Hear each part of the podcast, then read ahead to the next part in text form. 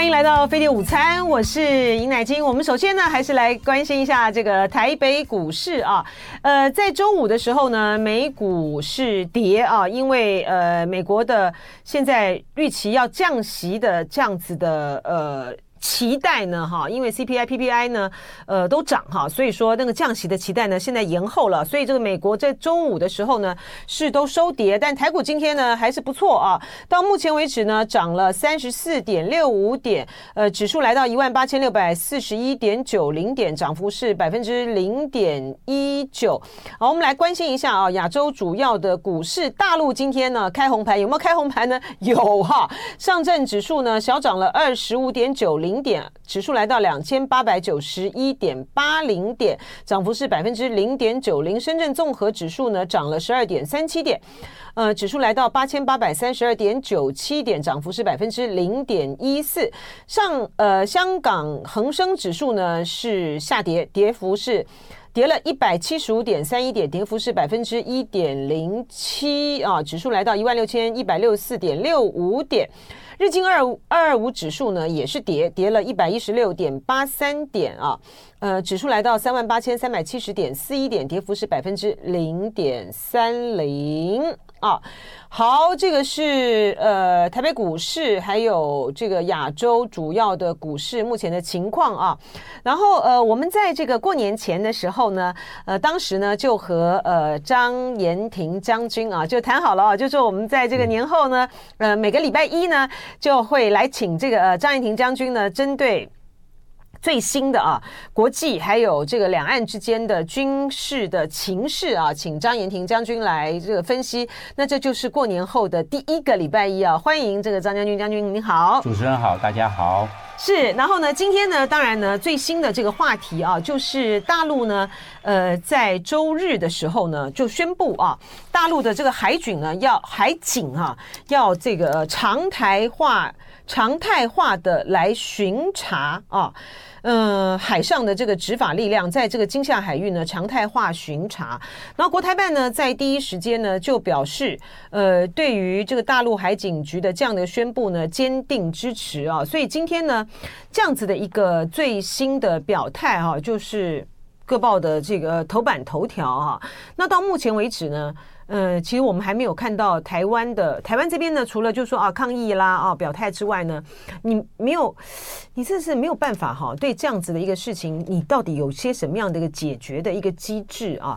先请将军，将军怎么看大陆这样子一个作为？当然是针对着针对着呃，因为大陆的这个快艇啊，对，在这个金厦水域，我们的这边呢北接近北定岛这边的金厦，我们的认为是划置的禁制水域区里面呢翻覆。啊，然后造成了两人的这个死亡的这个悲剧啊。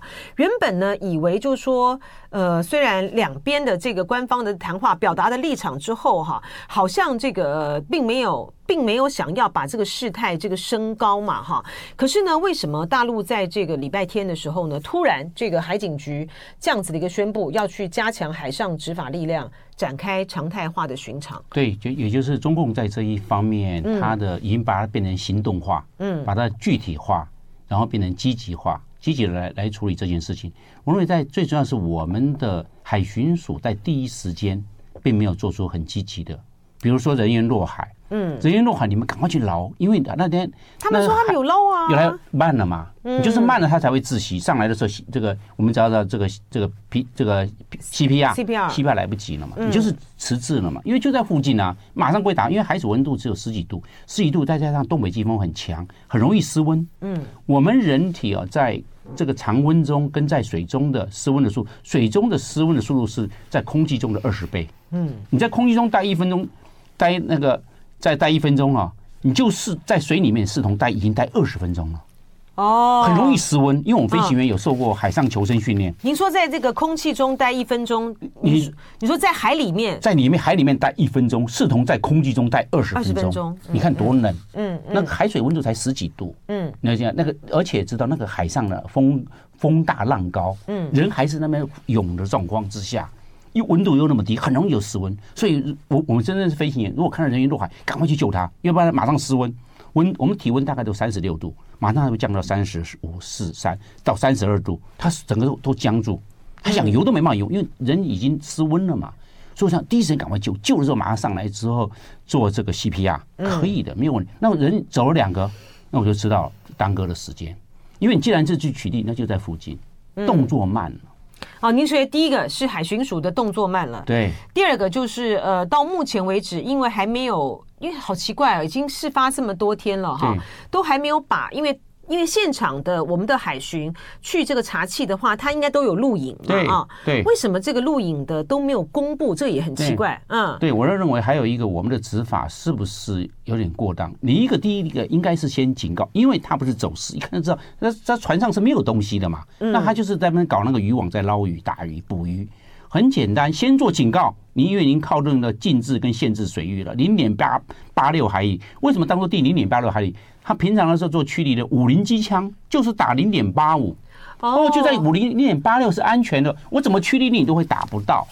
但是这样子，为什么定零点八六海里？一海里是一点八五公里，嗯嗯，一点八五公里乘以零点八六，大概就是一点四公里左右。你可以，我们这个可以算出来，这个是数学的嘛。嗯，近限制，因为它在北定岛跟复兴墩，复兴墩它凸出来那个石头，那个那个那个那个区域那边嘛。那海巡署既然过去了，你既然过去取缔了，看到它落海，第一个时间赶快去救它，而不是说慢慢的去去救它。人员落海，想到我们都会有刚刚才讲过了嘛，一比二十的失温的速度，马上人就失温，一失温人就失能，你失温完毕就是失能，你想要做什么动作都做不起来，就好像你要去穿着你那手都钝的。因为你失温的手都钝掉，想游泳都游不起来。那在这个地方，这个既然又这个人员那个溺水了，这个 CPR 也救不回来了，那我们要关切啊，是不是有后续的动作？人道在人道上面来看嘛，因为走了两条人命嘛。嗯，我们在这后面后续的危机处理，还有这方面的应对。速度太慢了，而且诚意够不够？现在台台这个台海啊，这海峡两岸呢，互信机制几乎没有。嗯，大家没有互信机制，你赶快要做啊！你不是互信机制，互信机制越没有，你的动作也要更快。因为互信机制有的话，大家有默契。你现在没有默契，你问牧师有没有做处置，后续处置哪些没有？那你没有话，人家对岸会怎么样？他现在刚好利用，那我行动化，我具体化，我积极化，我来这边做执法，这样子来保障大陆渔民的这些生命财产的安全，会变成这个样子。将军刚才讲到一个啊，就是第一个，您认为他呃落海了之后呢，可能救援太慢。第二个，您刚才还讲到一个重点，您怀疑啊，您质疑就是我们或许有这个执法过当，这一点您可不可以再帮我们这个叙述一下？您说他这个北定岛，我们现在来看这个图啊，它的北定岛在这个地，在这个地方嘛，哈，然后呃渔船的具体的位置，那快艇了，哈，它那个具体的位置，因为。他们没有公布哈相关的，到时候那时候处置或是就是说你现在那个呃那录影的还没有公布嘛哈，所以我们不太知道说到底他是从什么时候开始，从几点几分在什么样的位置上面开始对他提出这个警告，然后驱离。您刚才讲到一个几海里，那个再跟我们讲述一下好不好？嗯。这个是怎么样？这几海里啊，它在这个位置嘛。北定岛，北定岛在这个地方嘛，它可能就在这个地方。我这个是禁限制水域，很清楚，它已经进来了。这个地方嘛，禁限制水域画在这个地方。您说是八十五海里，没有，是是零点八六海里。零点八六，零点八六海里很清楚。零点八六海里的意思是什么？零点八六一海里是一点八五公里。呃，不是我的意思，说我们的禁限制水域画在画在零点八六海里，当初的所要防范的，呃，它画在这个地方的道理在哪里？因为这这个为什么发了呢？这个有，如果是五零机枪做驱离，那个时候是五零机枪，现在可能的射程就更远了嘛。嗯，就是能够打零点八五，那我画零点八六，我将来做警告驱离，怎么打都打不到人。哦，警告驱离就是说零呃机，您说是机枪对不对？对对，五零机枪，五零机枪，然后这边是零点八五海里，就是从金门从金门岛这边往往这边往外往外机枪，对对，往外机枪。哦，零点八五，我要驱离射击，我安全，我发了零点八六，我怎么打都打不到我，但是我警告驱离做到了，是安全的，嗯，对不对？我为什么画零点八？你为什么不四舍五入呢？就是啊，整数啊，我们不了解，因为是武器的关系，因为要驱离，你要驱离又不要打到它，那我我零点八五，那我画到零点八六，不是都安全了？嗯，我就警告你了嘛，对不对？你就会离开了嘛，我也不会说不小心那个角度或什么的，那打不到啊，就是零点八五啊，不要去怪我啊，我这个距离可以算得出来的嘛，为什么你不四舍五入呢？对不对？是这个样子。那一那一海里是一点八五公里。当时是在就是呃两岸比较紧张的这个时候，两岸紧张的时候，我们花我们以这个呃暗置机枪，对，暗置机枪的这个呃射程距离，对，做警告驱离，对，做警告驱离，嗯，是这个样子，有这方面的有这方面的考量。你看当初你看，是国军是很有智慧的，当初呢画零点八六，嗯，那我就是要。为了确保不要不要把人家打死嘛，做警告驱离嘛，要警告嘛，这个按照现在，但现在的海峡两岸已经趋缓了。我认为当初的时候应该做四个步骤，不是说直接就是去。第一个，先等下将军，我们一步一步来哈。就说呃，您认为呢？当时的事发当天的时候，海巡署恐怕有这个执法过当的理由在哪里？因为呢，海巡署一定是追弃这个快艇嘛，哈，那他一定是这个追弃快艇，呃。然后因为风浪的这个关系啊，所以造成这个快艇在那边翻覆嘛，哈。您是觉得就是说，呃，它你你看到了，因为它是一个很简单的一个快艇，它上面呢没有任何的这个渔获。对。您觉得应该就只是比比如说喊话啦，或者是保持一定的距离就可以了。可以了。嗯，对不对？你看了，它是平底船。嗯。你看它平底，它它不是那种那种有那个有有沉水的地方。嗯。平底船一转弯。它离心力人就甩出去了，嗯，因为它平底，平底就重心，它这个平面，平面是最不稳的。你看，所有的船都是有吃水线，平底船是没有吃水线的，没有吃水线，它最转弯一下，人马上掉到海里面，或船会翻覆，因为离心力的关系。嗯，你如果是有吃水线的这种船，是稳定性高。那今天我今天我今天是海军署，我是我是舰长，我是艇长，我一看，哎，这是平底船哦。平底船的话，它如果速度一快，人马力过离心力的话，它会翻覆哦。好，我们来继续来讲这个，为了。呃，在北定啊，这个我们这边在台湾这边，我们自己划设的啊禁制水域呢，呃，从厦门来的，从大陆来的这个呃快艇呢翻覆啊，造成两人死亡，然后大陆呢海警宣布呢要加强这个金厦海域的常态化寻常的这个话题啊，继续来请教这个张延廷将军啊，将军刚才是质疑，就是说，嗯，我们的这个海巡呢，在面对这个快艇的时候呢，可能有执法过当。的问题啊，但是就海巡署的立场来讲，他的确到了我们的这个禁制水域，难道他不应该去巡查吗？对，这是他的责任嘛。但是你可以，我们知道，他越抵抵近我们越近，你的我们的动作会越大。在远的时候，那我们动作可以小一点。我们是不是可以就做警告？警告的时候再做驱离，再做拦截，最后面再登检，上传登检嘛，就是这样子嘛。你不是一下就过去拦截他，你没有警告他，没有。你有没有驱离他？没有，那你直接就就准备去拦截了。你一步步来嘛，因为他还没有抵近到你的你的岸上嘛。那你这样的话，你要有一个缓冲作为，你这样的话才能够说你这是有弹性的。我们做事情最怕没有弹性，就是硬邦邦。哎，什么都有规定嘛，你就是先先警告，先喊话，这样子的话，然后再有再直接渐进式的动作。他还在那边做继续动作，你就可以再做进一步的行为。是这个样，结果你一步就把他拦截，他赶快跑啊！你一看冲过来了，赶快跑，一跑了之后操作不慎。我讲过平底船，平底船是它的稳定性最差的，就是平底船，它是没有任何吃水线，对不对？好，那事后已经发生了，那到现在为止，这是二月十四号的事情，到二月十九号五天有没有公布相关的这个？我们讲到电子资料，那我电子资料都有都有录影的，嗯，你看电子资料公布，第三个开记者说明会。整个来龙去脉还原，谁的责任在什么地方？责任归属在什么地方？执法有没有过当？还是执法的时候是按照完全按照 SOP，通通一公告出来，以招大众大喜大众。你要这个样来做，不然大家会以讹传讹。到底是谁？到底怎么做？到底对不对？会变成一种这个下流，最后变成一种我们讲雾里看花。嗯，会变成这样子。所以我认为事前的做，就如果没有做好，没有按照那四个程序，从警告到登检。你事后也要做危机处理，公告大家，把电子记录档通通弹出来给大家，然后逐一说明这个图是怎么样，海巡的编号、海巡的纵流作作为怎么样，有没有哪些疏失，有哪些疏失，有疏失就做责任的追究，没有疏失那责任是归到对方。那，对对方的话，所以做这些大家以昭公信，大家这种事情呢早早平息落幕，就不要再那么做瞎猜测，这就是这就是一个记者说明会的一个非常好的功能呢、那为什么不做呢？是，而且越早做越好。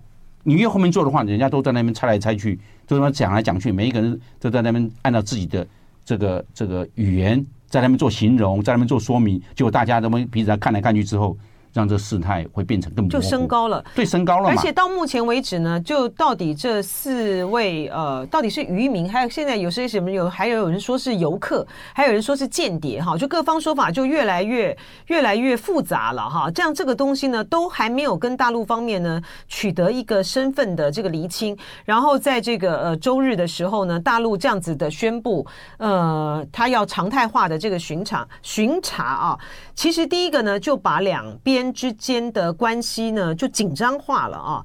嗯，国台办呢，第一时间呢就讲说，嗯，本来就没有什么禁制线的这个水域啊，这个是呃台湾方面划设的嘛，哈。对，我们知道在两岸呢没关，在两岸关系平稳的时候呢，发生了这样子的事情呢就没关系，因为大家可以呃立刻的来沟通。那现在呢，明明就是在蔡英文的这个任内，两岸关系已经很不好了哈，然后。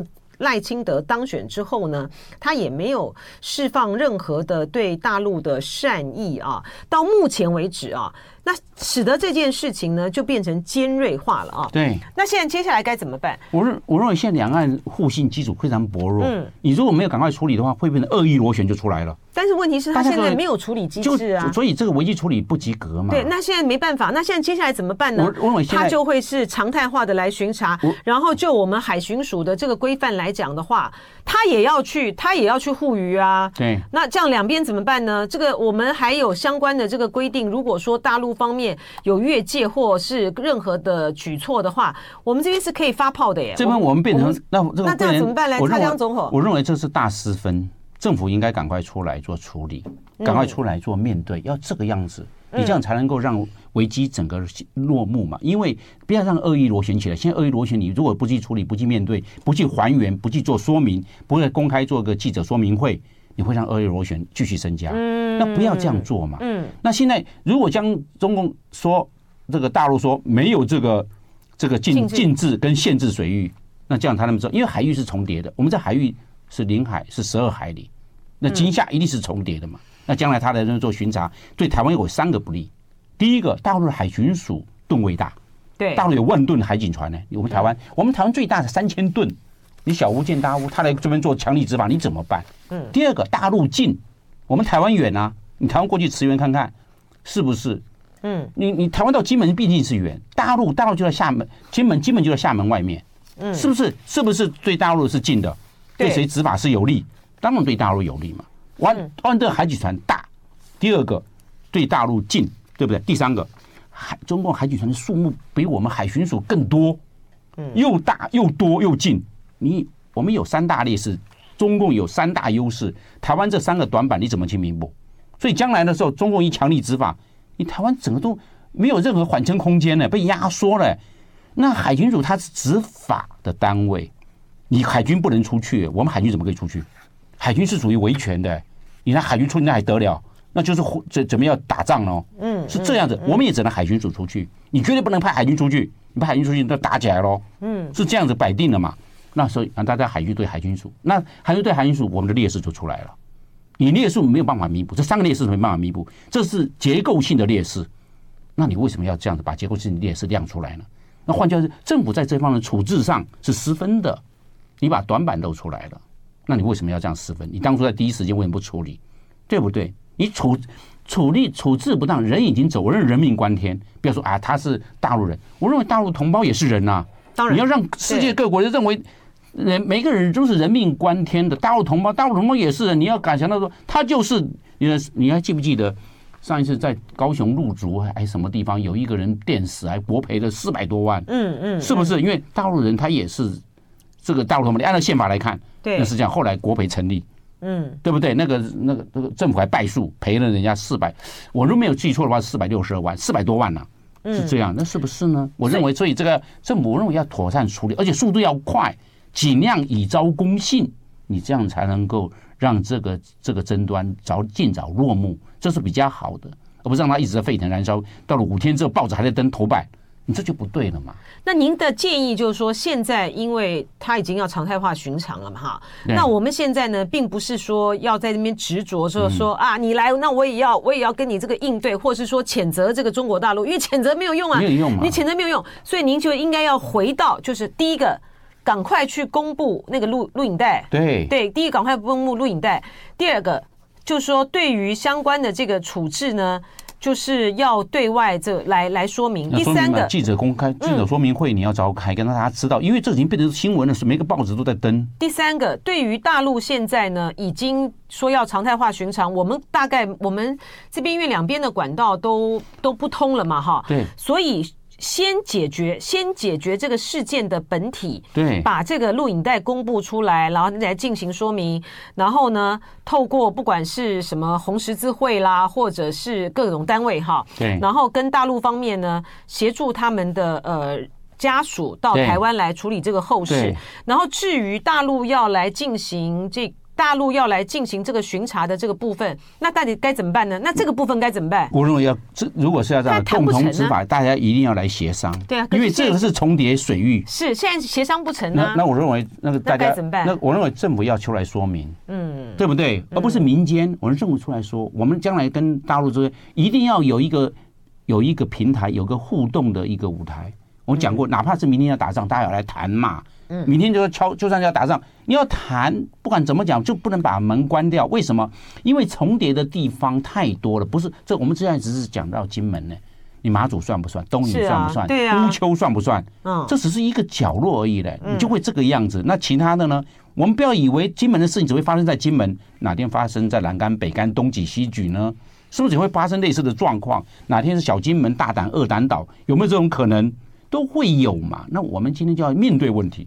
你先面对问题，处理问题，才能够解决问题。你现在就放那边，五天没有，政府不知道怎么办，怎么去处理？是应该赶快。对，没错。其实将军讲的很关键啊，就在于是说，这次呢，事情发生呢，在这个呃。在这个金门这个北定这边，原本呢，大家还觉得说，哦，还好，是因为在这个金门这里哈，因为惯常以来金厦之间的关系呢是比较是是友善的哈。可是呢，因为呢，我方呢是。嗯，有在强调，就是说啊，禁制水域线，禁制水域线这个问这个部分，担心就是说呢，大陆呢之后呢会就会常常的进入到这个禁制水域这边来，就没想到呢，他们的担心呢就真的是成真了啊！当大陆呢宣布说他们的海海海警呢要来呃例行性的这个巡查的时候呢，等于这条线就被划掉了哈。这条线被被划掉了以后呢，接下来我们渔民的。我们渔民要怎么样去捕鱼？要怎么样去行动？哈，那现在这个网络上面的这种敌意的螺旋呢，不断的升高，连包括呢，现在在听我们广播的这个听众朋友哈，还有这个观众朋友，都还有人讲的，就是比较凶啦，就说什么交出凶手，要不然你们金门就别出海了。这种呢，对于两岸关系来讲呢，都是非常非常不利的语言哈。如果说不能够立刻的哈来采取有效的步骤降温的话，未来呢会是一个大麻麻烦了啊，呃，就是这个不是一个呛虾的这个时候哈，呃，如果说大陆今天要采取的是，就是他就把这个金厦海域内海化嘛，啊，他他也他本来就可以不承认这条线啊，对，就跟这个佩洛西来了以后，我们过去的这个海峡中线空域上面的时候，现在变得已经不存在啦，然后在这个海军。大陆这军机不常常来，然后呢，对，然后呢，现在在我们海海疆的这个部分呢，它也常常接近我们的这个临街区嘛，哈。那如果在这个金门的这种金厦的这所所谓的禁制水水域，也变成是它的这个内海化的话，台湾其实会面临到很大的很大的这个呃威胁感了啊。那所以这个这个不是这个不是呛虾可以解决的，是要想办法来处理的哈。像这个李明说这个呃，他说何止怨气很大，我第一次知道原来这么多人对共产党不满意，什么意思啊？哦，就是说大陆方面呢，一开始的第一时间的时候没有没有很严厉的这个表态的时候呢，大陆的呃网友的情绪大概非常的高涨了哈。所以您讲的是这个部分，所以说嗯好。哦，这个是这个话题哈。我们从这个话题里面哈，我们我们要再延伸，要再延伸出来哈。就两岸关系的这种紧张啊，在这个呃赖清德当选之后，对于呃台海这边来讲的话，其实我们的民众呢，嗯，好像呢就说我们的股市也照涨了哈，然后大家这个过节也照过啊，但是情况其实是不是特别不是太好的哈。第一个。大陆的呃军机好军舰。他们在过年期间的时候，其实完全没有停哦，哈，还是继续的呃，不停的。就我们来我们的说法来讲，就是军共建啊、共机啊，还是不停的在扰台，哈，都没有停。然后呃，南海的这个部分呢，因为中非之间呃的关系有点紧张嘛啊，为了黄岩岛的部分啊，所以呢呃，大陆呢在南海的这个部分，在除夕的除夕的时候啊，南部军区。因为中共的南部军军区就是军区，就是战区啦，南部战区就是军区，就是应对的，就是南海这个部分。他们也说照常这个演练哈。您觉得这两个讯号，这两个讯号凸显出来的讯息是什么？对，共机共建还有气球，在过年期间呢，也都是在台湾在对这个，我认为中共在走钓鱼台模式。嗯，在台海。钓鱼台模式在二零一四年的时候，钓鱼台中共的军舰、飞弹驱逐舰跟飞弹护卫舰就到钓鱼台海域去了。因为我讲军舰是维权，对，二零一几年？二零一四年。哦，就是在那个日本，对是在日本，他们把那个钓鱼台，对，他们有国有化国有化了之后，对对。对，他就进去了。嗯，一进去之后，日本的军舰也在那边，中共的军舰也在那边，大家默契，反正你在那边活动，我在这边活动，是这个样子。哦，它是第一步骤，中共是三步骤。嗯，第一个它维权先进去了，第二个在二零二三年开始，它的海警船也进去开始执法。嗯，那执法的时候，那时候的时候，中共的那时候军渔船还有我们的渔船的话，说钓鱼台海域的时候，日本会广播叫我们赶快离开哦。现在不一样了，它海警船过去之后，只要日本的无人机、还有日本的军舰、还有日本的飞机过来的时候，中共就开始驱离了。海警船开始执法了，嗯嗯，维权完毕之后，第二步，第二步走是执法，嗯，所以中共现在是三艘，两艘的军舰、飞弹驱逐舰、飞弹护卫舰各一，一定有一艘是东海舰队，另外一艘搭配的是北海舰队或者是南海舰队，它是这样搭配，嗯，然后另外一个，他现在海警船过去执法了，嗯，第三步之后就是登岛，登岛还没有做，嗯，他还没有登钓鱼，钓鱼台有八个岛，钓鱼台。那个从南沿、从北沿、南小岛、北小岛、飞塔、防尾屿、次围屿，总共八个岛。中共第三步就是登岛。登岛的话就就危险，登岛就危险了。所以登岛这个美日登岛美日就要跟中国就要开战了。他现在这不得了了。对对，他对啊，因为美国美国跟这个日本已经做了好几次的演练，就是要夺回钓鱼岛啊。所以中共现在已经做两步了嘛。嗯。他现在已经开始开始维权了嘛。他这个维权已经做了嘛，现在要开始执法了。海警船已经去，海警船去执法。海警船执法的时候，日本的海上自卫队是不能动，因为这个是自卫队是军算军队，它里面是有飞弹、有火炮的这个。但是中日本的海上保安厅，它可以派船过来。呃，张延廷将军呢为我们分析啊，这个今夏大陆呢要这个例行的这个巡查啊，然后讲到这个呃大陆在过年期间啊，它也是它也是常态性的啊，就是对于台湾，就是它现在已经是常态化了。春节一样共机共建哈，然后气球呢照样来。然后张军的分析就是说，他现在要把台湾的这个部分呢。呃，变成钓鱼台化，对，钓鱼台化的模式会慢慢运用到台湾。嗯嗯，第一个，它的海军的维权已经掌握钓鱼台整个海域了。嗯，现在中共的海警船已经在钓鱼台海域保持一艘在执法。现在到第二步走是执法了。嗯，第三步走是登岛，还没有在做。同样的，这个钓鱼台的模式会慢慢移到台湾来。嗯，它现在这共军的这个共建、共机是不是在台边？还包括他的无人机。预气球也穿过去，对不对？对啊，他现在这个这是维权，这代表我的主权。嗯，因为军舰、军机都是主权，因为它代表武力，武力代表国家，很清楚，在台湾周边已经开始活动。等到活动到一个层层次，或者是有一个时机，就好像你刚才讲的裴洛西来的时候，哎，他就常态战备集训，而且一直实施都没有断过。就是啊，都是不断的。就这样，你下次有一次事件，过节的，下一次过去的，海警船就出来。那海警船这次是不是先用在金金夏水域？对，就先到金花金夏水域，下一次会在金在马祖水域或者东引乌丘水域，就在那边做做执执法，因为海警船是执法的，它具有司法权。好，那可能慢慢就会到台湾、到澎湖、到台湾的这些附近的水域做执法了。好可怕！会这样？大陆的那个第二步，是解放军的这个军这个军人呢，怎么不不休假的？你们怎么怎么的？他就是把它常态化了，常常态化。所以这第二常态战斗级列，然后。所以，我讲了，第二步是执法，嗯，钓鱼我们要看钓鱼台，他会先做钓鱼台，钓鱼台的模式会移转到整个一整个我们讲的整个模式搬到台湾来。钓鱼台现在已经到第二步执法，维权已经 OK 了，两艘军舰，再来是海警船现在在执法，所以日本只要飞到钓鱼台的飞机，他就他就就广播驱离，你离开这个地方是中国的这个领空跟领领海，叫他离开。现在是这个样子，以前是日本对中共做广播，现在是中共对日本做广播。日中国还打过一架日无人机，是是日本是老百姓的放的无人机还是谁的？不知道。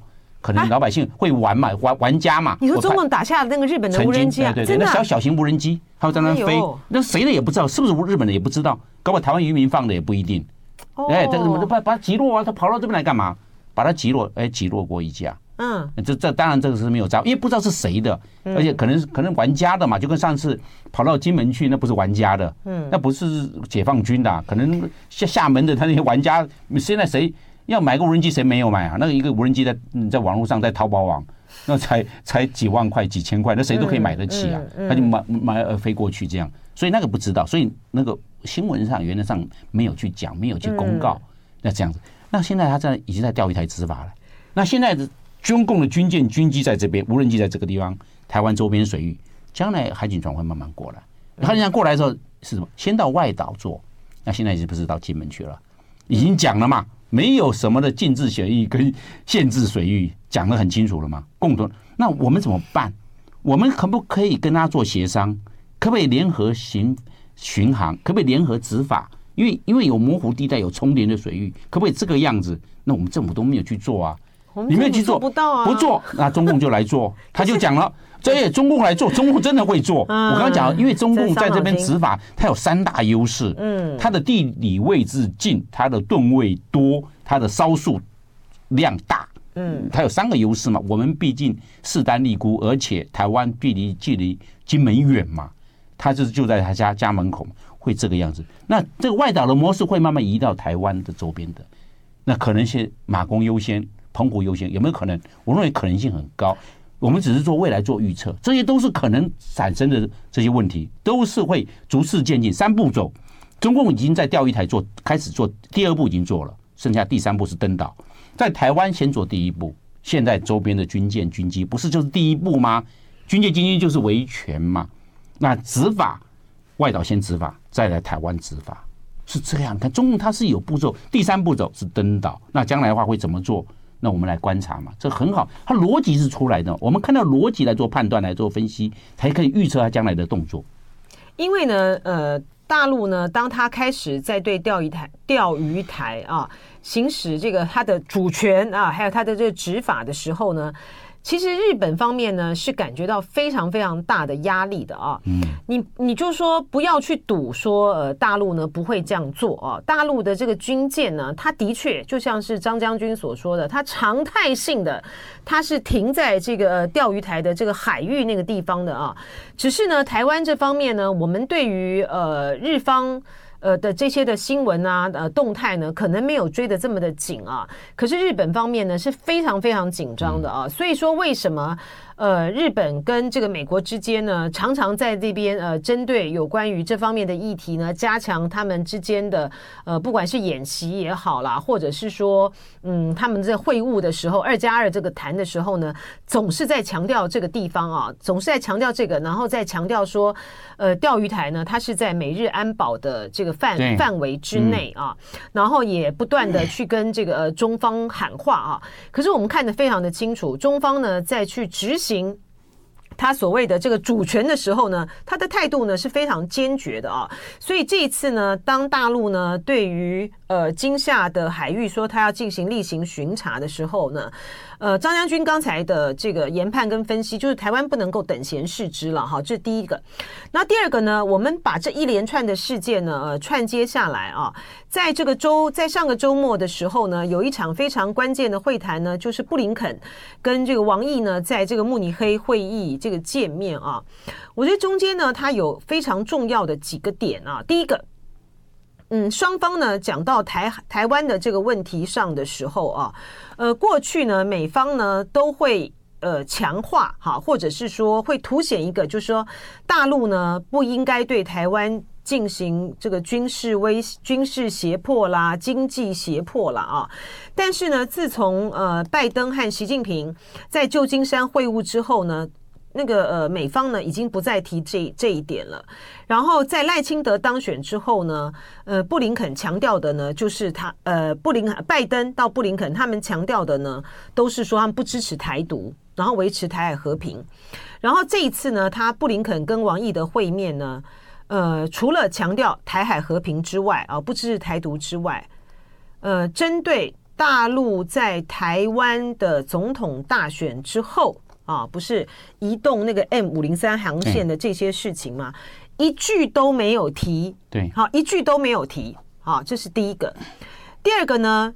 呃，我们过去已经分析过好几次啊，在二零一六年蔡英文当选的那个时候，因为二零一五年，呃，伊核协议的有关于伊核协议的问题，大陆呢在伊核协议呢帮了大忙，好，使得呢，呃，联合国的五常加德国终于能够跟呃伊朗呢签订了这个伊核协议，那所以呢。大呃，美国方面呢，投桃报李的，就是在二零一六年蔡英文当选之后，去控管台湾的这个问题。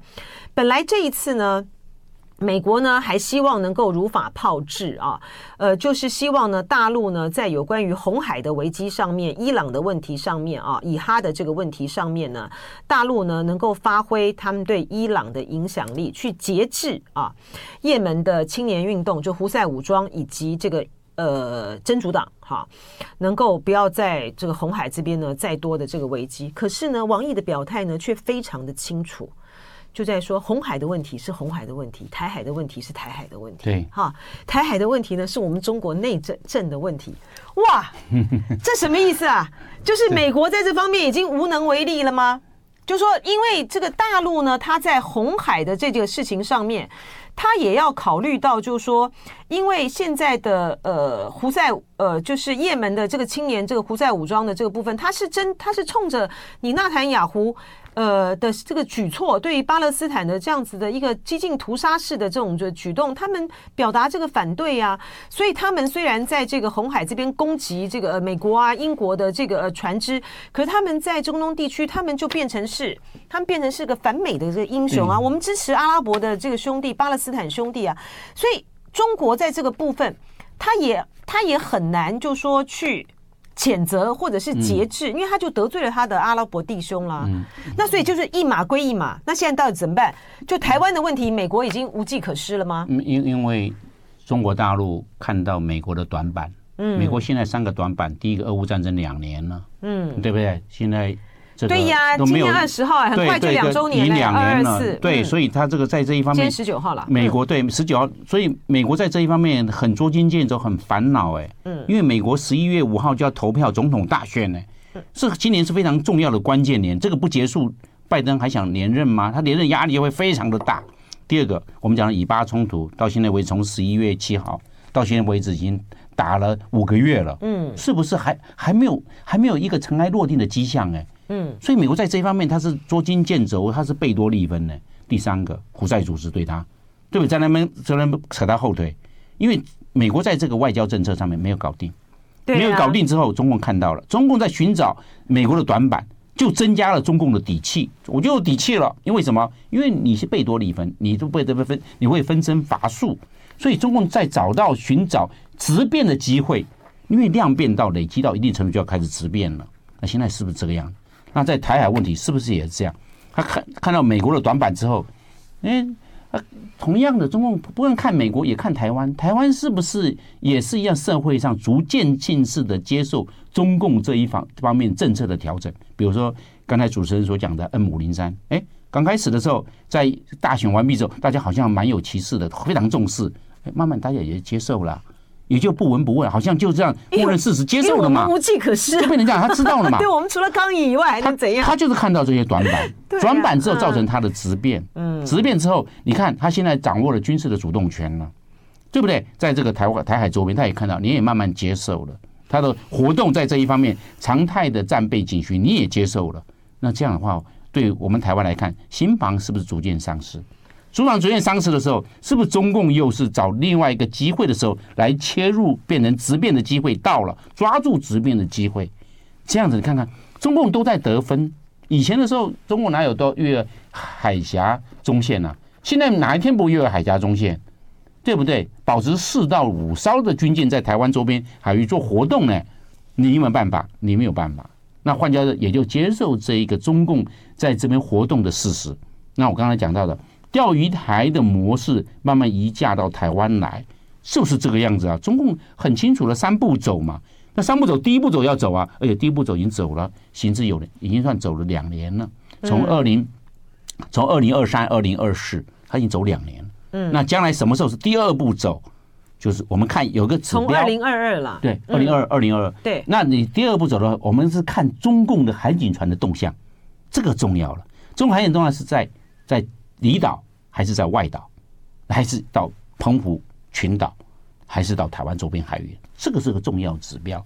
那可能在海警船之前，可能中共的科研船会过来，嗯，我们叫做或者八幺五的海测船会过来，哎。这个电侦船会过来，哎，这个是个指标，因为这些情报船收集完毕相关的水文资料的时候，就是海警船，中共的万吨海警船，三千吨、五千吨、七千吨的海警慢慢到台湾这边来了。先军事，再执法，先维权再执法，最后面之后就是造成既定的事实。那台湾最重要是丧失了应变跟预警的空间跟时间，这是非常珍贵的。如果只到二十四海里。那对飞机来讲，飞机的话，战斗机一分钟是十海里，二十四海里也只有两分多钟，三分钟而已，就到了，就到了。因为你就二十四海里，哇，好！飞机一分钟就是我们讲到了，一分钟就是十海里嘛，哦，六十分钟六百海里嘛，很清楚的嘛。你只有二十四海里，三分钟，三分钟飞机起飞了没？没有。还来不及，好可怕！所以是这个样。那中国慢慢压迫你啊，你也慢慢接受了嘛。你们把他赶走，你们说啊，你回到你的海峡中线以西，不要到海峡中线。没有，他现在 M 五零三都已经在海峡中线上面。我上次讲有没有可能 M 五零四？因为 M 五零三是由北向南，他哪天给你画一个 M 五零四由南向北嘞？嗯，刚好画在台湾这一边呢。因为因为很很拥挤，我为了考量飞航的安全，我要发一个 M 五零四，因为飞航的需求。